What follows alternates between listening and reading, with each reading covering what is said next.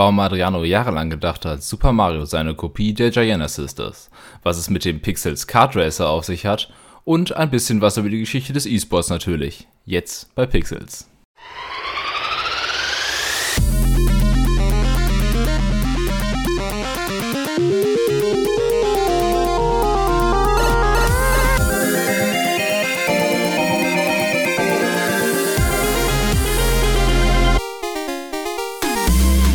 Hallo und herzlich willkommen zu Pixel X Engines Folge 2. Äh, diesmal wieder mit Adriano. Hallo. Und aber mit dem Claudio von den Engines. Servus. Und mir, dem Sebastian. Und äh, bevor Claudio mal kurz sagt, wer er überhaupt ist, gehen wir in die Schnellfragerunde. Und ich äh, will von euch wissen, wenn ihr Spiele kauft, digital oder Hardcase, GameStop, teure Variante.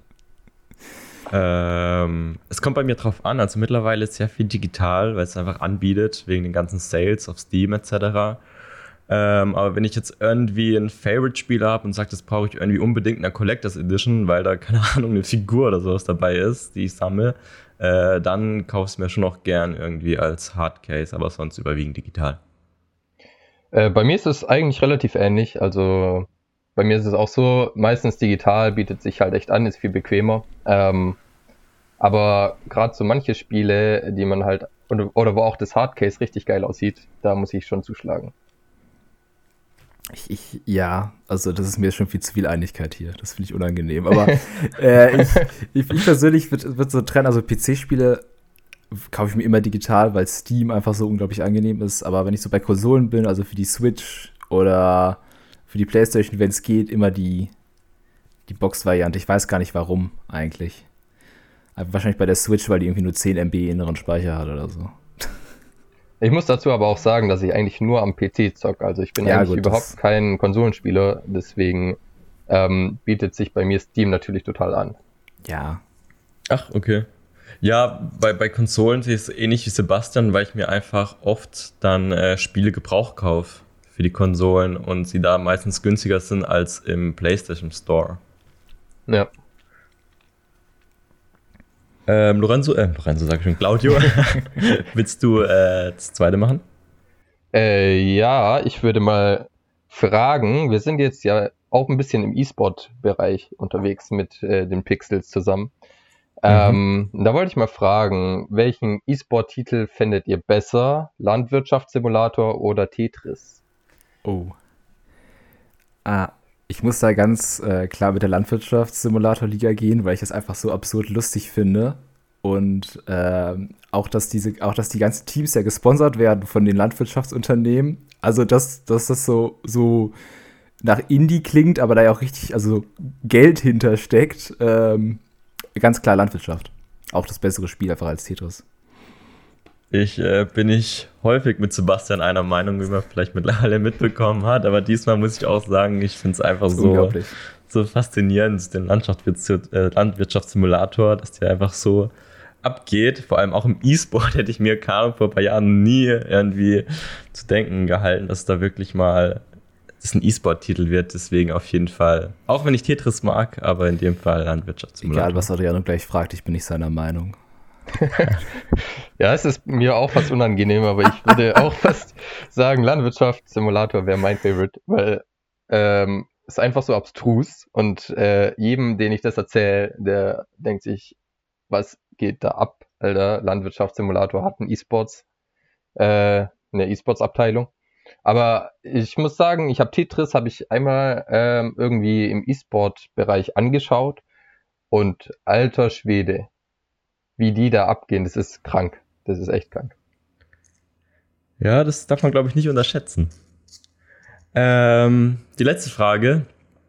Und zwar geht es diesmal über Plattformer. Ähm, seid ihr lieber Spieler von Plattformer, sagen wir mal so Metroidvania, also Super Metroid, Castlevania oder 2D-Plattformer wie klassisch Jump'n'Runs like Super Mario?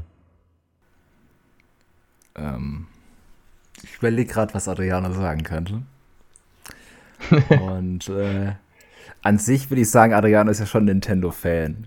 Und deshalb tendiere ich zu Super Mario. Aber andererseits ist ist so Spiele wie Castlevania auch so ein Stück anspruchsvoller und, und Adriano geht auch so voll auf die Schiene, so Dark Souls, Demon Souls und er möchte leiden, wenn er spielt.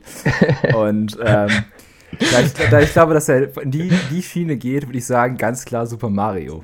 Also die Form von Plattformern. Es ist ein interessanter Ansatz. Ich warte jetzt erstmal ab, was Claudio sagt.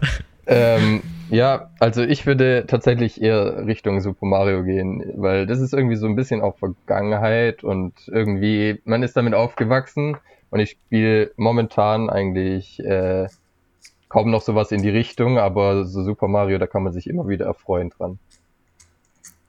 Äh, Sebastian, es ist mittlerweile erschreckend, wie gut du mich kennst. ich, äh, obwohl, wie du gesagt hast, ich eigentlich echt Nintendo-Kind bin und echt sehr gerne Nintendo-Spiele spiele, auch zu Weihnachten und so, bin ich trotzdem lieber auf der Metroidvania-Seite, weil es einfach interessanter für mich ist, wenn man dann äh, unterschiedliche Waffen und Rüstungen und so finden kann und es dann doch ein bisschen knackiger zu sich geht. Also ja, Metroidvania lieber. Gut, ich glaube, das wird trotzdem eine ganz harmonische Folge heute. Und bevor wir unser Thema einsteigen, da geht es so ein bisschen um E-Sport und äh, ich habe es in meinem Google-Kalender Brief History of E-Sport genannt. Also wir gucken uns an, wo kommt der E-Sport her. Ähm, Claudio, magst du dich einmal kurz vorstellen? Äh, ja, gerne. Ähm, genau, ich bin bei den Engine Stuttgart, wie schon erwähnt, und ähm, ich bin Vorstandsbeisitz. Und zwar ähm, bin ich vor allem in der sportlichen Leitung aktiv der Engines. Ähm, sprich, ich manage eigentlich im Großen und Ganzen die Teams oder die Teammanager oder auch die Bereichsleiter ähm, und behalte so ein bisschen den Überblick. Ähm, ich muss da auch nochmal sagen, die Bereichsleiter, also in den verschiedenen Games, die machen auch nochmal eine richtig große Arbeit und nehmen mir viel ab und machen das echt super. Ähm, aber ich bin quasi so die oberste Instanz und Ansprechpartner für alles, was irgendwie in den Bereich Sport, äh, sportliche Leitung geht. Ähm, genau, und ich bin ähm, 25 Jahre alt, komme aus der Universität äh, Stuttgart und ja, wenn ihr was? Fragen habt, könnt ihr gerne noch was zu fragen, ähm, aber das ist das, was mir spontan eingefallen ist. Wie, wie lange bist du bei den Engines? Das also so sportlicher mhm. Leiter klingt nach einer Stelle so von Anfang an dabei oder ja, gearbeitet? Also da die Engines eigentlich ursprünglich aus der HDM kamen, bin ich gar nicht ursprünglich dabei gewesen, ähm, bin aber trotzdem vor zwei Jahren, glaube ich, dazugekommen. Vor zwei, drei Jahren und ja, das sind ja 20 im E-Sport. Das sind 20 im E-Sports, richtig. Das sind 20 E-Sports-Jahre. Und ähm, ja, also ich war dabei bei der Gründung, bei der Gründung war ich dabei und ähm, war nicht direkt Vorstandsbeisitz, bin es dann aber nach einem halben Jahr, glaube ich, äh, geworden. Und ja, also bin schon auch ähm, ziemlich von Anfang an dabei, sagen wir so. Ja, an, an dieser Stelle ein bisschen Self-Promo. Wer die Folge aus irgendeinem Grund jetzt hört, ohne die erste Folge zu hören, gehört zu haben, kann einfach mal die erste Pixel X Engines Folge reinhören. Da reden wir noch ein bisschen intensiver, äh, wer die Engines überhaupt sind, was die so machen, wo die so herkommen. Genau, da wollte ich auch gerade sagen, er hat es wahrscheinlich oder arbeitet wahrscheinlich viel mit dem Luca zusammen, den wir letzte Woche quasi als Gast äh, bei uns hatten. Ähm, Woche auch ein dehnbarer Begriff bei Pixels übrigens. Stimmt. ja, ja, genau. Also Luca kenne ich auch sehr gut. Äh, ist ja der Vorstandsvorsitzende von den Engines und ähm, der macht echt super Job. Äh, der macht so viel für die Engines und da bin ich echt immer beeindruckt, wie er das Ganze auf die Reihe bekommt. Ja, ich habe doch jetzt noch eine Frage. Wir hatten letztes Mal auch über Nicknames geredet und ähm, warum heißt du bei Discord Tante Herbert? Ähm, ja, die Frage bekomme ich tatsächlich öfter ähm, gestellt und die Antwort ist eigentlich ziemlich simpel und auch irgendwie dumm. Ähm, ich hieß früher, ähm, jeder hat so ein bisschen so seine vergangenen Jahre, wo man sich einen sehr guten Gamer-Namen einfallen lassen hat mit fünf Jahren. Und meiner war Chaos Killer 1111. und, Klassisch. und irgendwann, als ich dann gedacht habe, okay, so zeitgemäß ist dieser Name nicht mehr, habe ich mich mit meinem Bruder und einem guten Freund zusammengesetzt und wir haben einfach mal gebrainstormt, was wird mein neuer Gamer-Name. Und es waren sehr witzige Namen dabei, sehr viele und letztendlich ist es Tante Herbert geworden. Und das ist eigentlich schon die ganze Geschichte, aber. Ja, aber, aber wieso gibt es irgendwie eine Anekdote oder sowas, wie es dazu kam? Also hast du irgendwie einen Onkel oder Tante, der die sich Herbert nennt? Tatsächlich gibt es keine Anekdote. Ich fand eigentlich den, ich weiß gar nicht, woher ich den gehört habe, aber ich habe den irgendwo mal aufgeschnappt und ich fand es so extrem lustig, dass ich einfach gedacht habe, wenn es den Gamer-Namen noch gibt, dann warum nicht? Und ähm, ja, ich finde den immer noch gut und lustig und äh, why not, ne? Nice, sehr schön. Dann ähm, würde ich einfach mal gern anfangen, weil wir wollen ja eine Historie von E-Sport ähm, heute ein bisschen bereden, was, wie es denn eigentlich dazu gekommen ist mit E-Sport, wie denn wirklich die Anfänge waren. Ähm, und da können wir gerne eine Zeitreise in Mitte des 20. Jahrhunderts starten, denn damals hat eigentlich das kompetitive Gameplay oder Spielmechanik mit Dame, Schach und Tic-Tac-Toe angefangen. Und dann ein paar Jahre später mit den Klassikern äh, Tennis for Two und schließlich 14 Jahre später äh, den Kultklassiker Pong, den ja wahrscheinlich jeder kennt, den 1972 Atari veröffentlicht hat. Äh, da will ich auch gleich gerne kurz einsteigen mit Pong. Ähm, kennt ja jeder, hat wahrscheinlich jeder schon mal gespielt, aber war das auch euer erstes Game oder was für Erfahrungen habt ihr mit Pong? Ähm, meins tatsächlich gar nicht, aber bei Pong fällt mir immer eine Geschichte ein, die mir meine Mutter erzählt hat, dass als sie Kind war, hatten die Nachbarn, die hatten einen Fernseher und da auf, mit Pong. Nein. Und das war, also meine Mutter, die äh, wahrscheinlich seit Pong kein Videospiel mehr gespielt hat, hat aber Pong gespielt. Als einer der ersten wahrscheinlich. Sebastian, warum laden wir nicht einfach mal deine Mutter hier ein? ja, äh, gut, das ist dann aber ein anderes Format. Das können wir gerne mal machen. Eltern und Videospiele dann machen wir oder so. Pong-Duell, du gegen meine Mutter. Gerne. Also ja, das ist. Aber nein, Pong, klar kenne ich Pong, aber so. Das ist, ich würde nicht sagen, dass das so die erste Videospielerfahrung war. Das waren dann so andere Sachen, so Snake vielleicht. Äh, Snake auf dem Handy. Snake auf dem Handy. Solitär auf, ähm, auf dem Windows XP-Rechner oder sowas. Aber das ist ja alles nicht kompetitiv. Ja, das stimmt schon. Also, ähm, ich weiß, dass äh, Claudio eine ganz interessante Geschichte hat, deswegen ja. werde ich ihn gleich dazu was erzählen lassen. Bei mir war es aber ähnlich. Ich kenne eigentlich Pong auch immer nur irgendwie von ja, so Gaming-Museen oder irgendwie so die Gamescom, die stellt ja auch immer in den Indie-Booth Arena so eine Retro-Ecke eigentlich aus, wo man immer so alte Spiele auf alten Konsolen spielen kann. Ähm, deshalb war Pong auch nicht mein erstes Game, sondern ich würde sagen, mit, glaube fünf Jahren auf dem Amiga 500, Giannas ist das. Das ist eigentlich eine dreiste Kopie von dem ersten Super Mario Bros., was ich aber mindestens eine Dekade lang nicht wusste. Ich dachte immer, hey geil, Mario ist so wie Gianna Sisters und habe eigentlich eher die Gianna-Geschwister mehr ins Herz geschlossen als den italienischen Klempner oder die Klempner-Brüder. Ähm, deshalb, ja, Pong eigentlich für mich immer noch so Kult-Museumsklassiker. Aber Claudio, erzähl doch du mal, wie, was für eine tolle Geschichte hast du zu Pong? Genau, ähm, Pong auf jeden Fall ein Spiel, das irgendwo auch meine Kindheit geprägt hat. Und zwar ähm, durften wir damals, wie es vielleicht auch einigen von euch äh, so ging, nicht so viel PC spielen. Das wurde immer bei uns strikt begrenzt. Ähm, ja, kleine Ausnahme war, wenn wir bei meiner Oma waren, da durften wir dann ein bisschen mehr spielen. Und die hatte ein Spiel auf ihrem Rechner, ähm, damals noch ein schöner, fetter Röhrenbildschirm. Und zwar war das Pong The Next Level. Das habe ich äh, vorher nochmal nachgeguckt. Das ist äh, 1999 erschienen und es ist quasi wie ein Pong in 3D. Ähm, also so die Anfänge der 3D-Spiele sogar. Und ähm, das ist echt, das hat mich äh, von den Emotionen an meine Höhen und an meine Tiefen gebracht. Also ähm, da gab es echt Momente, wo ich echt gedacht habe, Alter, ich ähm, schmeißt den PC gleich aus dem Fenster. Aber andererseits war natürlich dann die Freude umso größer, als man es dann geschafft hat, den Gegner zu besiegen. Es war damals nur der PC-Gegner, aber der war schon damals für ein Kind sehr anspruchsvoll. Weil stelle ich mir wirklich sehr interessant vor, so Pong, den Kultklassiker, dann nochmal so ein bisschen in 3D aufgehübscht worden. Wahrscheinlich aus heutiger Sicht immer noch ein bisschen miserabel oder langweilig. Aber ich glaube, als Kind war das schon, schon ein Highlight. Ja. Ähm, ich würde direkt weitermachen. Ähm, ich habe nämlich ähm, neben Pong habe ich auch ähm, Star Wars äh, gespielt und zwar Star Wars Racer. Ich weiß nicht, ob ihr das kennt. Es war damals, äh, als die Episode 1, also die neue Episode 1, mhm. ähm, rausgekommen ist, da gab es ja dieses Podracer-Rennen. Ja.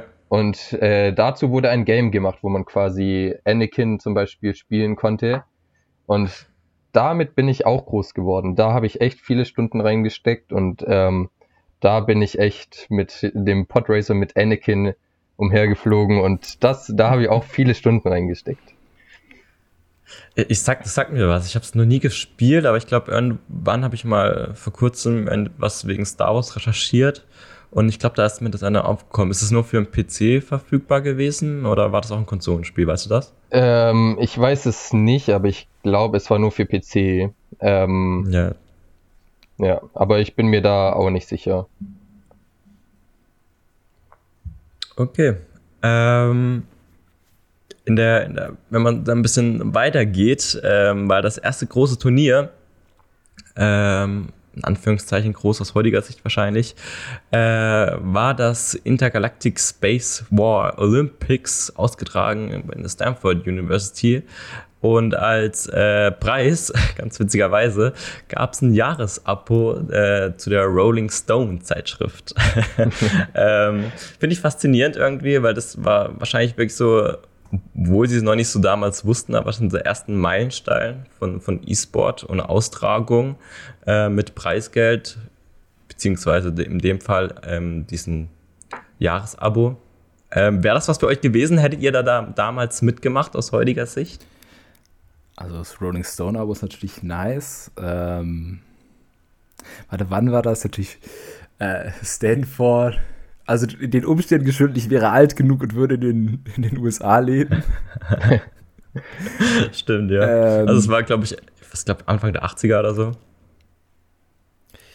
Ja, es ist so, das ist bestimmt interessant. Ich, also, ich, der ich jetzt bin, hätte mir das auf jeden Fall angeguckt.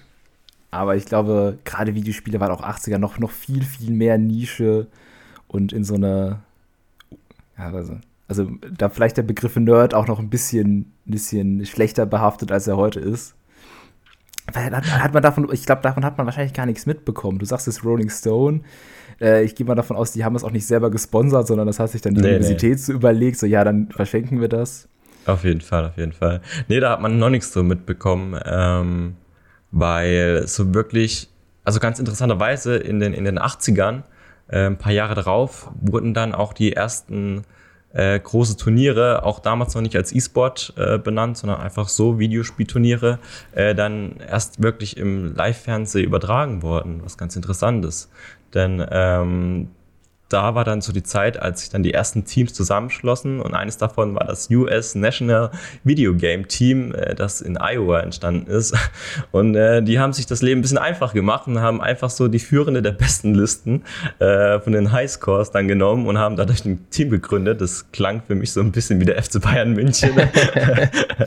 ähm, und ja, also wie gesagt, 80er Jahre also so mich, für mich so ein bisschen als Laie des E-Sports dachte ich aber dann schon, als ich das gelesen habe, ui, okay, doch früh, weil ich irgendwie, keine Ahnung, vielleicht dachte, okay, Anfang der 2000er oder sowas wurde das erst im Fernsehen übertragen. Das, du sagst jetzt die besten, besten Spieler kaufen. Ich habe, inzwischen ist äh, Claudius Kamera aus, aber habe ich ihn eben in einem, im G2 E-Sports-Trikot gesehen. War es sogar das Worlds-Trikot? Ähm, nee, Oder es war nicht das, das Worlds-Trikot, das war eine Special Edition. Ähm, die sie rausgebracht haben, ja. Und G2 ist ja gerade auch bei League dafür bekannt, sich die besten Spieler zu snacken. jetzt, jetzt mit Reckless ja auch. Ja, genau, genau. Ähm, das war auf jeden Fall die überraschende Nachricht. Äh, kleiner Exkurs zu G2. Ähm, ja, ich war sehr überrascht, dass Reckless tatsächlich Fnatic verlässt, muss ich sagen. Also ich bin natürlich hier ein G2-Fan, wie man vielleicht an dem Jersey gesehen hat, aber dass Reckless Fnatic verlässt, hätte ich echt nicht gedacht. Und äh, ich bin echt gespannt, wie das äh, letztendlich dann wird nächstes Jahr. Für, für die Leute, die sich jetzt nicht so mit E-Sport und im allem auskennen, wer ist das? Wie kann man den gleichstellen in, keine Ahnung, vielleicht im Fußball ist es das der Cristiano Ronaldo oder der Lionel Messi?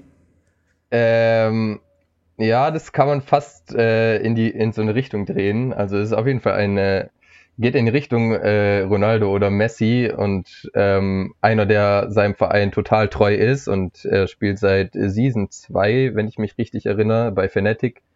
Also schon ewig lang, ähm, acht Jahre oder neun Jahre und ähm, hat jetzt tatsächlich den Schritt gewagt, Fnatic zu verlassen und ist natürlich ein Riesenschock für alle Fnatic-Fans und äh, natürlich auch eine kleine Freude für alle G2-Fans, weil damit ähm, ist auf jeden Fall ein, oh, jetzt darf ich nichts Falsches sagen, aber ein guter Nachfolger auf jeden Fall für Perks, äh, der leider G2 verlassen hat, äh, gekommen.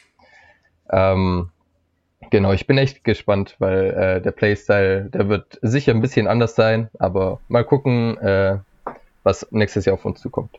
Ich gerade mal geguckt, also Reckless war seit Mitte 2015 äh, bei Fnatic und ja, über fünf Jahre. Wir äh, hatten ja eben schon gescherzt mit, mit äh, Jahre und E-Sport-Jahre. Also fünf Jahre ist wie ein ganzes Leben bei einem Verein. also ich sehe das in Counter-Strike gerade in so in der deutschen Szene, wo Teams so nach einem, nach einem halben Jahr sich auflösen, irgendwo neu hingehen oder nach zwei Monaten schon Spieler gewechselt werden. Äh, da ist fünf Jahre wahnsinnig lang. Ja, auf jeden Fall. Du hattest jetzt eben gesagt, erste kompetitive Turniere. Also, ich meine, weiß nicht, ob einer von euch schon mal auf einem Turnier gespielt hat. Das wäre natürlich genauso interessant. Aber was war so eure erste äh, kompetitive Gaming-Erfahrung, hätte ich jetzt mal gesagt? Weil du hast eben gesagt, okay, das Pong-Spiel war nur gegen PC. Oder hat ihr es richtig verstanden? Ja, ja, ja. Gab es dann, gab's dann das nächste Pong gegeneinander?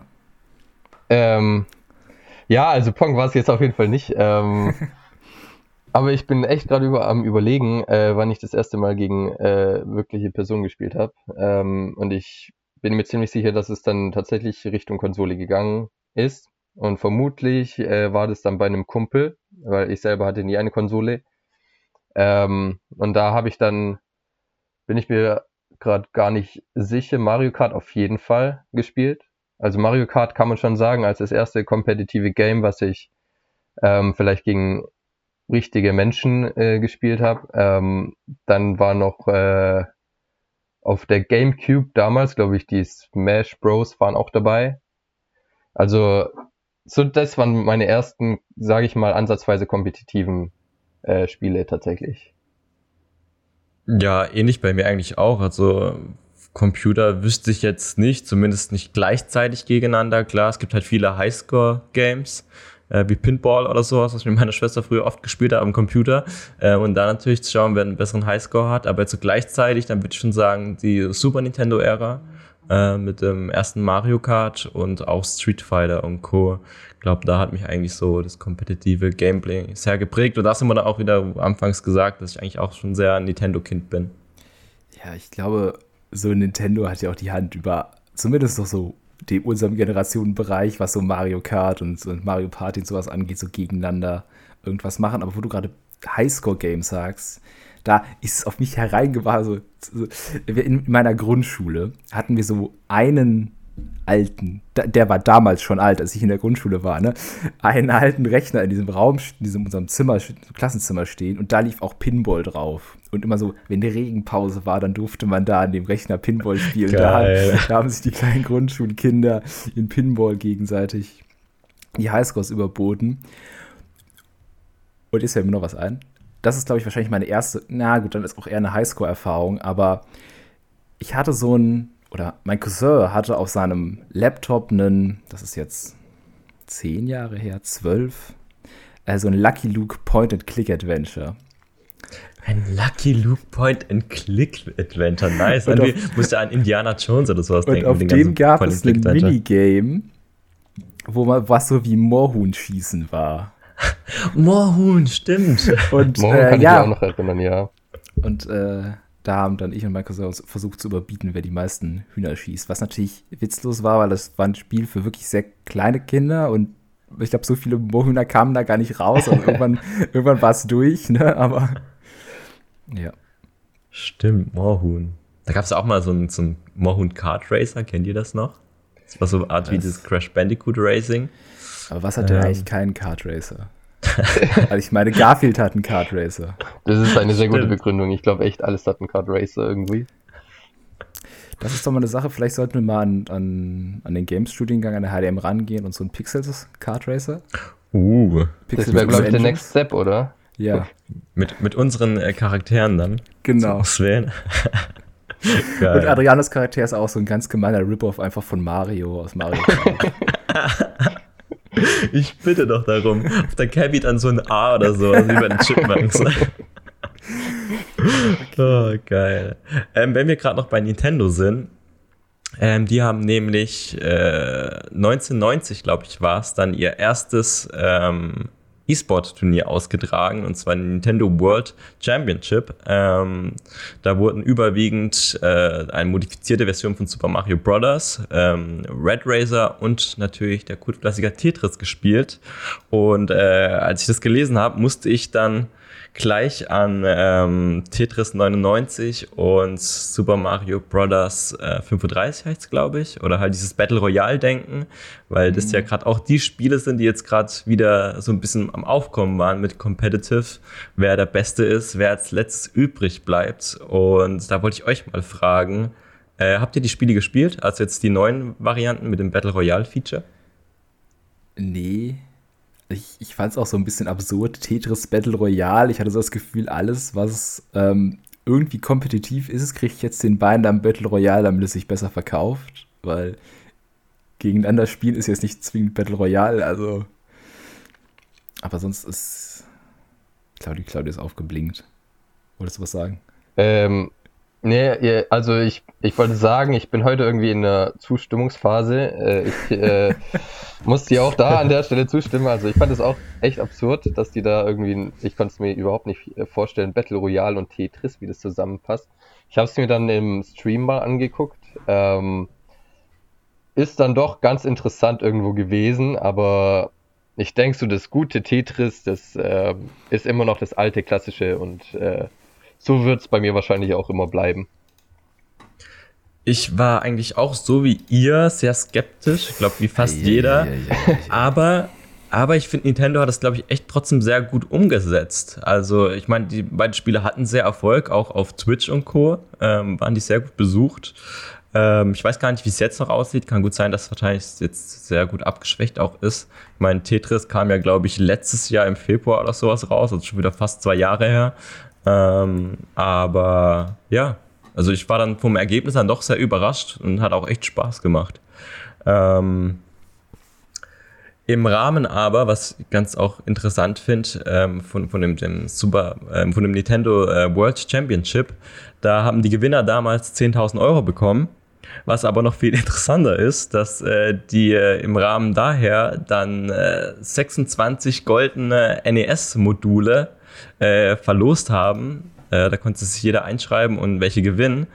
Und die sind natürlich nicht aus echtem Gold, sondern einfach nur Goldfarbe, aber haben einen, mittlerweile einen enorm hohen Sammlerwert. Ich glaube, derzeit ist er auf knapp 20.000. Wow, also höher okay. als das Preisgeld damals selber. Und ähm, ja, finde ich irgendwie faszinierend, was, was so, so, so Sammelwert und alles anstellen kann, weil es ist ja immer noch eigentlich nur ein Stück Plastik. ähm, vielleicht kann man es, glaube man kann es auch spielen, aber ich meine, es ist halt nicht aus Gold oder so.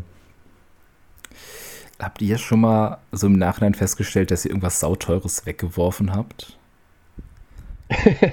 das, Weil klingt, hab, das klingt, als hättest du eine sehr schlechte Erfahrung damit gemacht. Äh, nein, also ich habe ein paar, also ich habe, nein, also tatsächlich nicht ich habe das Glück, dass ich noch viel habe. Das ist aber alles nichts wert. Äh, aber ich habe hier, ich linse jetzt seit einer Minute, seitdem Adriano das erzählt hat, auf meinen Pokémon-Kartenordner und irgendwie sehe ich auf YouTube die ganze Zeit so, ja, Pokémon-Karten-Openings sind wieder im Trend und irgendwer macht so eine, so eine Glumanda-Karte auf und die ist dann 20.000 Euro wert und ich so guckst so, hm, ist da was drin, könnte da irgendwas Wertvolles sein, weil die ganz alten Karten habe ich alle geschenkt bekommen. Also hat irgendwer die an mich verschenkt und die sind jetzt viel wert. ist eher so der Gedanke, den ich habe. Ähm, wahrscheinlich nicht. Vielleicht ist so ein, so ein blödes Smogmog äh, also nicht, dass ich wüsste bei mir. Ähm, ich bin auch so der Typ Sammler, der eigentlich alles jahrelang aufhebt, bis es wirklich komplett kaputt ist.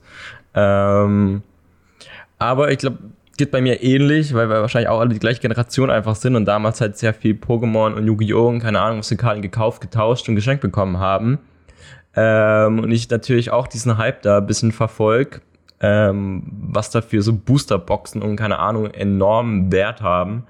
Ähm, aber ich glaube nicht, dass eine Karte von mir dabei ist, die krass viel wert ist, weil ich glaube, die sind da auch mega streng mit, mit irgendwelchen Limitierungen und dass die wirklich komplett eigentlich frisch aus der Verpackung dann gleich eingeschweißt werden und dafür sind einfach meine mittlerweile zu alt und, und haben, glaube ich, sehr viel Gebrauchsspuren bekommen.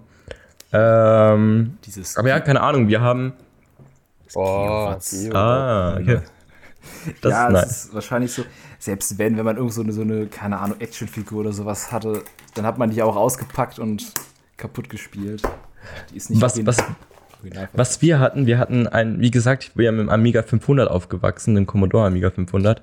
Und ähm, der war echt noch im guten Zustand, die jahrelang. Und mein Dad hat dann irgendwann auf eBay Kleinanzeigen, glaube ich, für, keine Ahnung, 50 Euro oder sowas verkauft. Ähm, was ich mir gerade denke, so. Ah hm, musste nicht sein. Ich bin immer wieder mal auf der Suche und gucke gerade, ob ich irgendwie ein gutes Modell für kleines Geld finde, aber derzeit gerade leider nicht. Kannst aber auch alles nicht wissen, könnte auch jetzt nichts mehr wert sein, ne? Ja. Klar, eben, eben. Ja, das war bei mir ähnlich äh, mit Yu-Gi-Oh! Karten. Ich hatte Yu-Gi-Oh! Karten auch eine ganze Menge. Ich, weil, ich bin mir jetzt nicht sicher. Ich glaube eigentlich nicht, dass da eine super wertvolle Karte dabei war. Ähm, aber irgendwann ist meine Mutter gekommen und hat gesagt, ja, ich habe übrigens deine Yu-Gi-Oh! Karten weggegeben. Und da war ich dann doch schon etwas sauer. Und äh, ähm, ich meine, letztendlich, ich spiele jetzt gerade nicht wirklich viel Yu-Gi-Oh! mehr, aber es ist natürlich so, dass man, äh, da, dass man da ein bisschen dranhängt und auch ein bisschen äh, seine Vergangenheit mit verknüpft. Und äh, das hat schon auf jeden Fall wehgetan. Ja, das glaube ich. Also wenn man gerade eben so eine Mischung aus Vergangenheit und, und kindliche Nostalgie und wenn das dann noch alles so krass enormen Wert hat, dann ähm, ist das halt doppelt bestraft so ein bisschen, ne? Ja, das stimmt, ja. Ähm, wenn wir wieder zurückkommen mit E-Sport, hat er gerade versucht, vergeblich das, das, das Überthema am Leben zu halten. Apropos ja, E-Sports. Apropos. apropos Pokémon-Karten, E-Sport. Apropos Pokémon-Karten, genau. Und zwar hat Nintendo ähm, dann 2001 ähm, Super Smash Bros. Melee rausgebracht, was ja dann jahrelang, würde ich sagen, ähm, eines oder das ziemlich erfolgreichste Nintendo E-Sport-Titel war. Ähm, und seitdem eigentlich auch nichts mehr wirklich danach herangekommen ist von Nintendo. Also sie haben danach wenn die noch probiert mit Pokémon Tekken und, und Splatoon und glaub ARMS, aber keines der Titel war dann wirklich so krass wie, wie ähm, Super Smash Bros., was jahrelang auf der Evo ähm, veranstaltet worden ist. Ja, das, das Ding ist ja auch, dass Nintendo da so einen, so einen zweischneidigen Kurs fährt. Also einerseits wollen sie es ja anscheinend, andererseits wollen sie es aber auch nicht, indem sie ja auch über Jahre lang so, so Produktion von Videos verboten haben, so für YouTuber, was so Content-Kram angeht. Ähm, und jetzt, wo du Mili angesprochen hast, hat Nintendo auch einfach vor fünf Tagen den, also das, Nintendo macht ja keine eigenen Turniere. Ja. Sondern weil die es irgendwann aufgegeben haben. Aber Mili läuft halt, wie du gesagt hast, seit jetzt 20, 18 Jahren äh, einfach von der Community getragen. Nintendo hat sich jetzt entschieden, einfach das größte Turnier dieses Jahres einfach zu verbieten. Und ich, ich, vielleicht sind sie einfach sauer, weil sie selber nicht geschafft haben. Ja, ich, ich bin mir auch nicht sicher. Also Nintendo ist halt sehr konservativ. Ähm, die wollen, dass immer so ihre Spiele originalhaft betreuen. Jede Mod wird irgendwie oft dann irgendwie verbannt oder sowas, die nicht direkt von Nintendo kommt. Und meistens werden dann irgendwie zwei Jahre später die gleiche Mod nur mit einem anderen Namen und von Nintendo dann irgendwie rausgebracht. Was ich eigentlich ein bisschen schade finde. Ähm, aber ja, das war ja auch so mit, äh, der Nachfolger von MIDI war ja Brawls und da haben sie ja extra wichtige äh, Spielmechaniken rausgenommen, ähm, was dann nicht mehr so E-Sport-tauglich war und damit sind sie auch mega auf die Schnauze gefallen. Ähm, und dann haben sie wieder versucht, mit dem nächsten Titel das wieder gut zu machen, aber ja, irgendwie sind die da, was, was E-Sport angeht, leider nicht mehr so oder waren sie wahrscheinlich noch nie, es war ja immer ein Community-Projekt, aber leider nicht so richtig drin. Wie vielleicht andere Spiele, Sebastian. Ja, das ist aber wirklich eine interessante Überleitung, Adrian. springen wir noch mal kurz in der Zeit zurück. 19, äh, oh, jetzt, jetzt äh, darf ich da keinen Fehler machen. Ah, 98 erscheint Half-Life äh, für den PC. Und äh, wenig später die Mod Counter-Strike für Half-Life, was der dann 99 ein eigenes Spiel wird. Und wir sind jetzt in einer Zeit, wo immer mehr Haushalte eigene PCs haben und Internet vom PC aus, naja, nicht günstig, aber günstiger wird. Äh, heißt, es gibt jetzt auch so eine Verschiebung vom Spielen her zu, zwischen den klassischen Konsolen, heißt auch, man kann jetzt übers Internet gegeneinander spielen. Das macht halt Counter-Strike erstmal groß. Ähm, wenig später, also 2-2, wo wir gerade gesagt haben, starten erste Counter-Strike-Turniere mit der hier World Cyber Games zum Beispiel und ein Jahr später ESWC, das ist ein französischer Turnierveranstalter. Beide machen inzwischen nichts mehr, aber was ganz interessant ist, unabhängig jetzt davon, von Counter-Strike und den Debatten, die es von Anfang an darüber gab, ist bereits äh, 2005 gibt es Turniere mit 100.000, also 2013, 2014, 2015 gibt es Turniere mit Hunderttausenden Dollar Preisgeld und da sieht man auch schon äh, Teams wie Mouseboards, Complexity, SK Gaming, Ninjas in Pyjamas, Maus und SK, zwei deutsche Teams, äh, die, bis, die bis jetzt durchgehalten haben, zu den Besten, teilweise in ihren, ihren Disziplinen gehören. Und man sagt ja immer den, den Deutschen nach, ja, die können im E-Sport nichts, ne? Also die, die, die bringen nicht die Top-Spieler, aber so die Infrastruktur und die Teams, äh, da waren sie ganz früh mit dabei. Und wenn wir jetzt eben schon über Claudius Trikot gesprochen haben, sitze ich hier übrigens auch mit meiner Mousebots-Kappe. Ich kleiner Fanboy. Wir beide kleine ja, Fanboys, ne? Wir beide kleine Fanboys und Adriano fragt sich gerade, was, was, für, was, was für Ninjas? Was tragen? Sitz, ich sitze hier gerade im Christmas Sweater von PlayStation. ja. Und äh, jetzt ist, ich weiß gar nicht, wann G2 ist, glaube ich, von 2015, 14. Ich kenne nur den ersten Namen Gamers 2, äh, was ja auch funny ist, aber das ist so gibt's G2, G2 gibt es ungefähr so lange, wie äh, Reckless bei Fnatic gespielt hat. Ich glaube, das kann man so festhalten. Äh, kann man ungefähr sagen. Dazu vielleicht eine kleine lustige Story. Und zwar habe ich äh, damals schon ein bisschen E-Sport bei League of Legends äh, verfolgt. Und ähm, mein Lieblingsspieler war damals äh, Ocelot und hat bei SK Gaming gespielt. Ähm, und zufälligerweise ist dieser Ocelot, äh, als er dann irgendwann retired hat, ähm, ist er Gründer geworden von äh, Gamers 2 und hat dann seine Brand aufgebaut und gehört jetzt zur besten Europas und vielleicht sogar mit der besten der Weltorganisation im E-Sports-Bereich in League of Legends zumindest, aber mittlerweile auch in vielen anderen äh, Titeln wie zum Beispiel äh, Rainbow Six, äh, auch Counter-Strike ähm, äh, oder Rocket League. Genau. Ich finde das auch so, wo du es jetzt sagst, so viele Teams und ich glaube, jeder, der Fan von einem, sag ich mal, traditionellen Sportverein ist, wahrscheinlich dann Fußball, hat ja so eine Verbindung zu dem Verein, aber wahrscheinlich nur dem Sport. Also einem Fan von Borussia Dortmund Fußball wird es wenig interessieren, wie die Frauenhandballmannschaft spielt. Oder dem, den FC Bayern-Fan vielleicht auch wenig, wie der in Herren Basketballmannschaft spielt. Aber äh, ich, also das war zumindest meine persönliche Erfahrung du hast ja vielleicht auch so ein bisschen gerade gesagt, so über, man verfolgt eher so Personen oder ganze Organisationen über das ganze Spektrum hinaus. Also meine erste Erfahrung mit professionellem Videospielspielen war das Mouseboards-Team in Dota. Und darüber bin ich so reingerutscht, dann in, in Counter-Strike, habe die, die Verbindung wieder zu Mouseboards gefunden und das ist so der rote Faden, der sich durch all meine Interessen zieht. Also ich bin, habe diesen Verein verfolgt und bin zu neuen Spielen gekommen. Und das ist so für mich so ein eher ein einmaliges Erlebnis, was so der E-Sport viel mehr bietet als, als traditioneller Sport. Äh, es euch da auch so? Also Adrian, geht es dir da auch so? Adriano, Adriano, das ist immer dieses große Fragezeichen auf der Stirn. Das ich fühle da genau mit dir. Ähm, ich bin dadurch auch in zahlreichen anderen äh, Sportarten gelandet. Nein.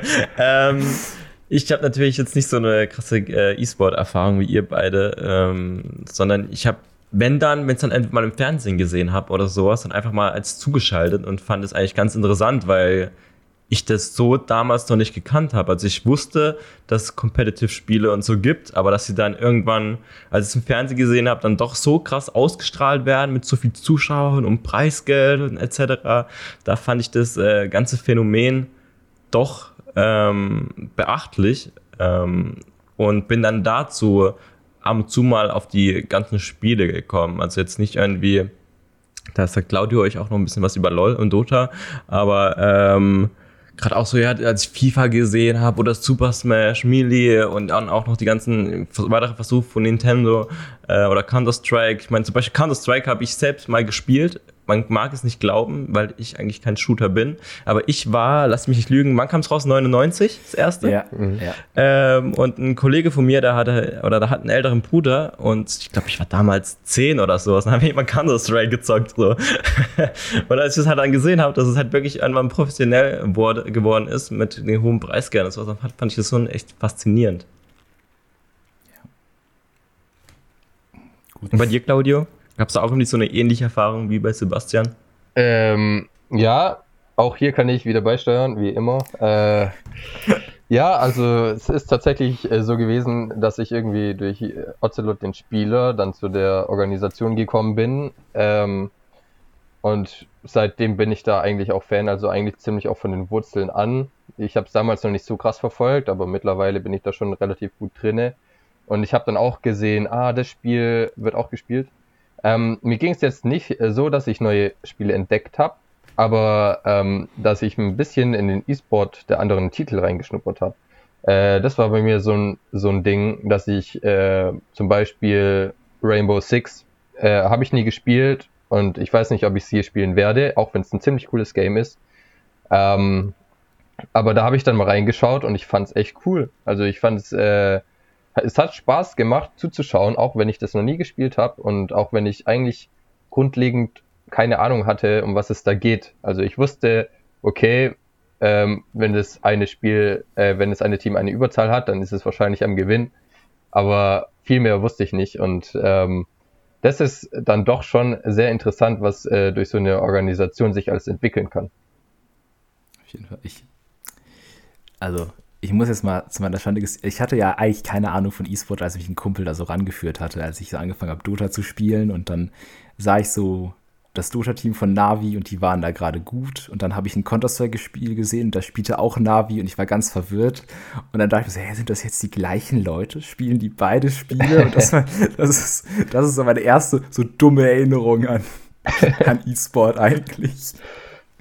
Ja, ich glaube, das ist äh, tatsächlich ziemlich normal. Ich glaube, das habe ich tatsächlich am Anfang auch gedacht. Ja. Ich kann mich da jetzt nicht mehr ganz dran erinnern.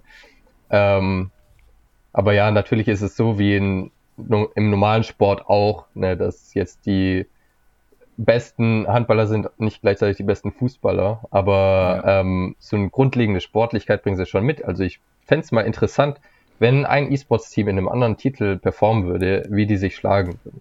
Das fände ich echt interessant. Das sieht man jetzt vielleicht ja so ein bisschen in äh, Valorant.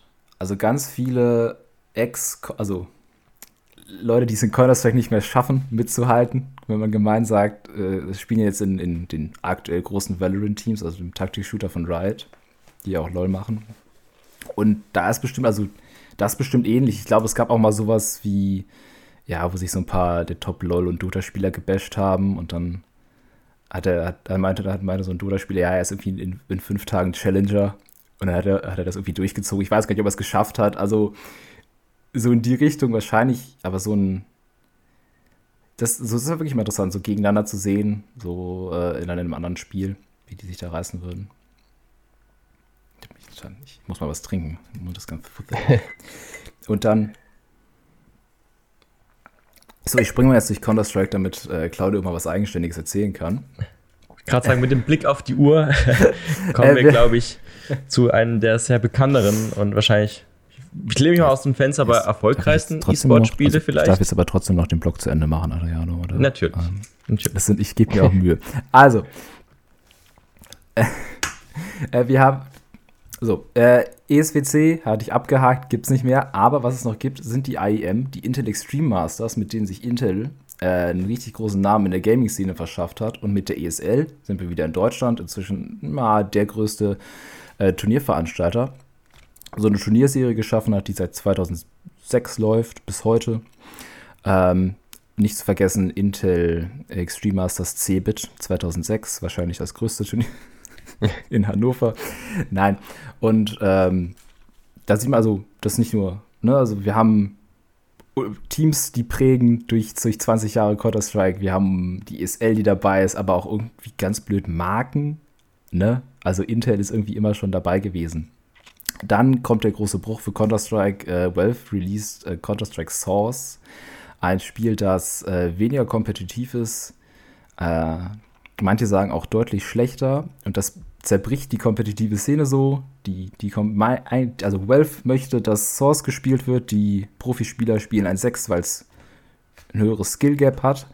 Und ähm, das stößt die Szene in so ein kleines Loch. Gleichzeitig kommen nämlich auch ähm, MOBAs auf den Markt, die Counter-Strike den alleinigen E-Sport Platz 1 auf dem PC streitig machen. Und dazu kann jetzt Claudio auch mal was erzählen. Vielen Dank für den wunder wunderbaren Übergang. Ähm, Genau, also ähm, die MOBAs ähm, haben mittlerweile eine ziemlich feste Position im E-Sports-Bereich. Und zwar gibt es eigentlich zwei große, und das ist einmal Dota und einmal LOL, die sich die ganze Zeit bashen auch und wer, wer ist jetzt besser und was ist das coolere Spiel. Und ähm, das ist ähm, echt ein Kampf um äh, den besten E-Sport-Titel irgendwie von den beiden. Ähm, beide ähm, beruhen irgendwie auf dem äh, ursprünglichen Dota, auf, äh, auf dem Warcraft 3 Mod. Ähm, und haben sich das so ein bisschen abgeguckt. Und ähm, da haben wir dann einmal Dota 2, was ähm, sich entwickelt hat. Äh, 2013 hat, äh, ist es rausgekommen. Und äh, League of Legends, was 2009 rausgekommen ist. Ähm, und die beiden, die haben sich echt äh, äh, betteln sich echt die ganze Zeit. Und ähm, League of Legends ähm, ist, glaube ich, mit den meisten Zuschauerzahlen ein das erfolgreichste oder mit das erfolgreichste Spiel, vielleicht mit Counter-Strike. Und äh, Dota, äh, ich glaube, da scheiden sich so ein bisschen die Geister. Ich glaube, da gibt es auch keine ganz genauen Zahlen, aber ähm, das sind so die drei Titel, glaube ich, die äh, am meisten im E-Sports drin sind und die erfolgreichsten momentan. Ähm, ganz interessant zu sehen ist auch die Entwicklung von den beiden Spielen. Ähm, Riot Games hat zum Beispiel angefangen äh, in Season 1 mit einem, äh, mit den Worlds, ähm, mit damals einem Peak von 100, äh, 210.000 äh, Zuschauern. Was schon mal eigentlich nicht schlecht ist. 210.000 Zuschauer, das sind schon eine ganze Menge für einen E-Sports-Titel. Äh, damals war auch äh, Europa noch im E-Sports-Game drinne, weil China noch nicht so drinne war, wahrscheinlich. Auf jeden Fall hat damals Fnatic dann das Ding gewonnen. Season 1, das einzige Jahr, wo Europa in League of Legends einen Titel geholt hat. Ähm, bisher. Vielleicht in Zukunft wird das sich noch ändern. Aber die, äh, das Preisgeld von 100.000 Dollar, was auch eine ganze Menge schon ist, hat sich aber jetzt in Season 10 ist, ist es gestiegen auf 3,8 Millionen äh, Dollar. Und das ist schon echt eine ganze Menge. Noch viel krasser ist es aber krass. eigentlich bei Dota, weil da hat es 2011 angefangen mit 1,6 Millionen und ist äh, 2020 über 25 Millionen äh, ist es gestiegen. Und das ist echt eine ganze Menge und glaube ich das größte Preisgeld, das es gibt. Wisst ihr denn, warum das bei Dota so unverschämt hoch ist? Ich weiß nicht, wollen die, wollen die irgendwie die Veranstalter oder eher die Vereine oder keine Ahnung, was? Wieder von, brauchen die da irgendwie richtig viel Kohle oder sowas? Nee, nee. Also, Sponsoren? Der Basispreispool ist immer noch die 1,6 Millionen, die stellt Wealth. Mhm. Und dann äh, ist es so, die bringen so eine Art, ja, Season Pass, das glaube ich, so kann man das inzwischen nennen, raus. Und im Spiel, und da gibt es so Cosmetics und, und ja, es sind halt Cosmetics und irgendwann kriegst du auch so eine Statue von irgendeinem, von irgendeinem Charakter. Und Teile von diesen Ingame-Käufen gehen halt äh, an Wealth und der andere Teil geht an äh, den Preispool. Heißt, die 1,6 Millionen werden aufgestockt durch das Geld, was die Spieler im Spiel ausgeben für diesen Season Pass. Das sind, jetzt lass mich nicht lügen, äh, entweder 50 oder 25 Prozent. Ah, 25 Prozent sind 25 Prozent. Und wenn du jetzt sagst, okay, das Turnier hat irgendwie einen, einen Preispool von 20 Millionen, dann musst du rechnen, okay, da wurden 80 Millionen umgesetzt von Valve in diesem Season Pass. Boah. Und da ist die Frage, das könnte, also ich bin, ich weiß nicht. Äh, äh, äh ist, das, ist das der Grund, warum Half-Life 3 nicht erscheint? Das ist, es ist. Ähm, Wahrscheinlich, ja. du, du wirst lachen. Äh, das ist bei Counter-Strike ja ähnlich. Counter-Strike Go ist durch die Decke gegangen, als sie dieses Skin-Prinzip eingeführt haben mit den, mit den Loot-Kisten, die ja inzwischen auf dem Weg sind, verboten zu werden, was ja auch vielleicht gut ist in der Art und Weise. Aber Well verdient unglaublich viel Geld damit, dass sie einfach die Items, die sie eh schon in ihren Spielen haben, ein bisschen anders aussehen lassen. Ach, krass. Ähm, und da, da, monetär ist das wahrscheinlich besser, als einfach ein neues Spiel rauszubringen. Ja, ja klar. Auch einfacher natürlich, ne? Ja. Ich kann es jetzt nicht einschätzen. Es wäre wahrscheinlich bei League of Legends ähnlich. Ähm, mhm. Die haben ja sogar noch mehr Spieler. Also, sag, also ich glaube, die haben ja zumindest mehr Spieler als Dota. Vielleicht haben Dota die reicheren Spieler, keine Ahnung. Ja, ich aber, bin mir gar nicht sicher, wie, wie das mit dem Preisgeld funktioniert bei League of Legends. Ähm, aber ja, auch hier in League of Legends gibt es Skins und ähm, die machen da auf jeden Fall auch eine ganze Menge Cash damit. Ähm, was äh, auch interessant ist, ist, dass bei, also ich weiß jetzt nicht ganz genau, wie es bei Dota aussieht, vielleicht auch ähnlich, ähm, aber League of Legends patcht alle zwei Wochen. Sprich, alle zwei Wochen gibt es vielleicht kleine Neuerungen oder kleine Updates und äh, die das Spiel verbessern. Und dann gibt es jede Season nochmal einen größeren Patch, der das fast das komplette Spiel verändert. Sprich, ähm, die müssen gar kein neues Spiel machen, weil es fast alle zwei Wochen oder jedes Jahr zumindest eigentlich ein neues Spiel ist selber. Ja, also ich glaube, ich weiß nicht, wie es inzwischen ist, aber Wealth patcht eher so, wann sie wollen. ähm, auch gerne mal so während, Counter-Strike auch gerne mal so während Turnieren. So. äh, was ja inzwischen kein Problem ist, weil man kann sich ja so Game-Files und alles sowas einfach auf die Server laden. Die spielen ja sowieso nicht im Internet bei LAN-Turnieren. Aber so, äh, naja, teilweise auch zu Problemen führen kann. Ich hatte gerade mal nachgucken, ich glaube bei Rainbow Six war es ähnlich. Die hatten auch mal so ein Crowdfunding-Ding und da kam dann deutlich weniger Geld zusammen. Äh, das also zeigt natürlich auch klar, Dota ist das größere Spiel.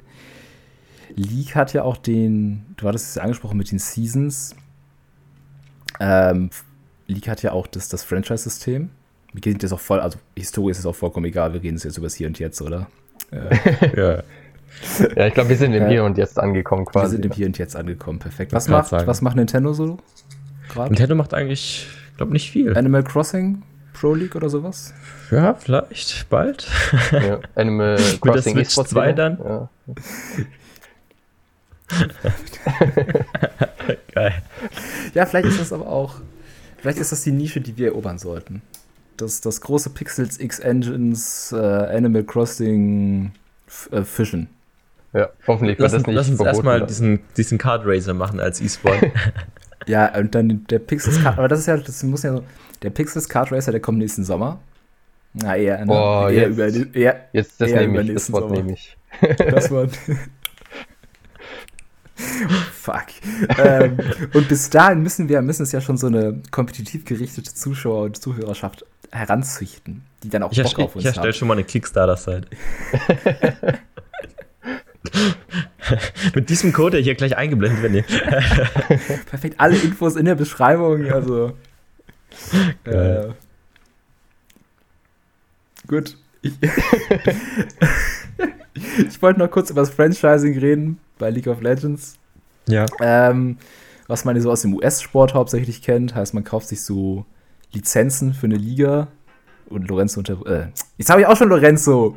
Claudio. ich sehe einfach aus wie ein Lorenzo, ne? Claudio unterbricht mich, wenn es falsch Also, äh, Claudio ist ja auch der Experte für League of Legends hier, denn beim Engines Stuttgart Discord, für den ich jetzt gerade nochmal Werbung mache, einfach mal vorbeischauen, hat er die Rolle League of Legends. Und äh, ja. deshalb, muss, deshalb kennt er sich da aus. Deswegen bin ich Profi, ja. Deshalb bist du Profi. Wo war ich? Franchising, genau. Äh, wie im US-Sport. Im Gegensatz zu, also im Gegensatz zu Dota, die einen Open Circuit haben, wo jeder so seine Turniere veranstalten kann. Wobei Valve da in den letzten Jahren auch ein bisschen reingegangen ist und gesagt, okay, wir haben unser Turnier und Qualifikationsturniere.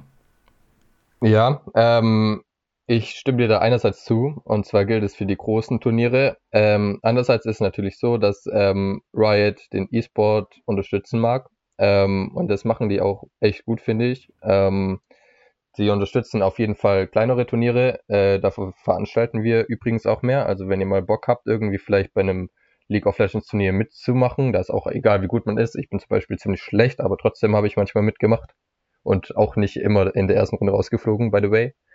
Ähm, ja, das macht einfach Spaß, irgendwie diese, diesen kompetitiven Gedanken irgendwie weiter zu verfolgen. Ähm, und Riot äh, gibt da dann auch Riot Points als Preise her. Also die unterstützen das Ganze und ähm, das geht natürlich nur bis zu einem gewissen Grad, weil irgendwann, wenn man zu große Sponsoren hat oder so, da sagen sie dann, nee, das wollen wir lieber ähm, dann selber behalten. Ähm, was aus einer wirtschaftlichen Sicht für die sicher Sinn macht. Ähm, aber es gibt auf jeden Fall die Möglichkeit, äh, auch im kleineren Rahmen äh, kleine Turniere zu veranstalten. Ähm, ich hätte noch eine kleine Frage an euch. Wart ihr schon mal bei einem E-Sports oder Turnier oder sowas in der Art dabei und habt selber gespielt? Selber gespielt? Nee. Nee, ist aber nicht. Dabei, das könnt ihr in der anderen Folge hören. ne, da haben wir, ich weiß nicht, wird auch selber gespielt. Ich weiß nicht, nee, gespielt nicht. Ähm, nee, ich habe es ja noch nicht mal auf so, auf so eine Dreamhack oder so eine große LAN geschafft, um da als Casual teilzunehmen. Äh, aber ja, es ist so, selbst in den E-Sport-Titeln, die ich mal spiele, sei es Counter-Strike oder Rocket League, bin ich eine absolute Pfeife. Äh, ich, ich glaube, da wird es äh, nie reichen, weil irgendwie, außer natürlich, ähm, die Engines veranstalten mal irgendwann eine LAN und dann gibt's, kann ich da einfach, können wir da einfach als Pixels-Team teilnehmen. Dann kann ich euch behaupten, ich war bei einem E-Sport-Turnier als Spieler. Oh ja, ich auch. Und dann verraten wir einfach keinem, verraten wir einfach keinem, dass das, dass, welche Größe das hatte. Ich würde sagen, nächsten Sommer äh, die Stugi-LAN 2.0. Ja. aber das braucht dann aber auch so einen pompösen Namen so irgendwas mit Pro Series. Ja, wahrscheinlich hat die ESL das alles geschützt. Alles, was mit Pro zu tun hat. Aber irgendwas ja, mit Pro, die Pro Stugilan. Also. Die Pro, Stu Pro Stugilan ist auf jeden ja. Fall schon mal, klingt so, als würde es um viel Geld gehen. Ja, ja, doch. Dann äh, halte ich das mal fest und nächsten Sommer sehen wir dann uns bei den Lava. Ja, sprich das doch mal bei den Engines an, ob man das nicht Pro Stugilan. Man, könnte jetzt ja entweder in indische oder vietnamische Währung oder sowas machen, dass sind die Stimmt. Preisgelder höher. Ja, stimmt, stimmt. Ja, das, das fände ich eh interessant, wenn man irgendwo hingeht, ja, äh, zwei Billionen davon äh, kostet es und äh, ich erstmal voll geschockt, aber das waren dann umgerechnet irgendwie 10 Cent. Dann, äh, dann ist man schon immer ein bisschen geschockt, weil das, äh, das so ein Unterschied ist teilweise. Ja, also ich werde es auf jeden Fall vermerken und nächsten Sommer, ähm, das, ich nehme euch beim Wort, ihr könnt mich gerne genauso beim Wort nehmen. Wir sehen dann das Team, das Pixels-Team der, bei der Pro Stugilan. Perfekt, mit unserem Card Racer. Genau. Card, Card Racer wird eine, eine der Disziplinen sein. Geil. Dann will ich aber so wie, so wie bei, ähm, welchem war es? Super, äh, bei, beim Mario Kart, das war, glaube ich, im Gamecube damals, ne, wo man dann Double Dash ähm, man zwei ja, ja. Äh, im Team äh, Charaktere dann spielen konnte, dann will ich Sebastian hinter meinem Kart haben. dann immer und irgendwas mit einem Pixelswürfel oder so was andere abschmeißt oder so. Das kann ich mir auf jeden Fall gut vorstellen, ja. Sehr gut. Cool. Ich würde sagen, also meine Auflage läuft jetzt exakt eine Stunde. Nice. Ich würde sagen, äh, das war doch sehr produktiv. Wir haben ab und zu auch mal über E-Sport geredet. Ähm, können wir uns auf die Schulter klopfen. Das war, war eine schöne Runde. Ja. Auch ich, ähm, der jetzt nicht so E-Sport-affin ist, hatte viel Spaß und konnte ein bisschen meinen Beitrag dazu leisten. Ähm, ja, wir bedanken uns natürlich auch sehr bei dir, Claudio, im Namen von Engines dann. Ja, sehr gerne. Ähm, und ja, wahrscheinlich schon bald kommt dann die dritte Folge raus. Und ja, da könnt ihr euch schon mal drauf freuen. Nächste Woche, oder? Also Nächste Woche. eine, eine Pixels-Woche. eine Pixels-Woche eben. In eine Pixels-Woche.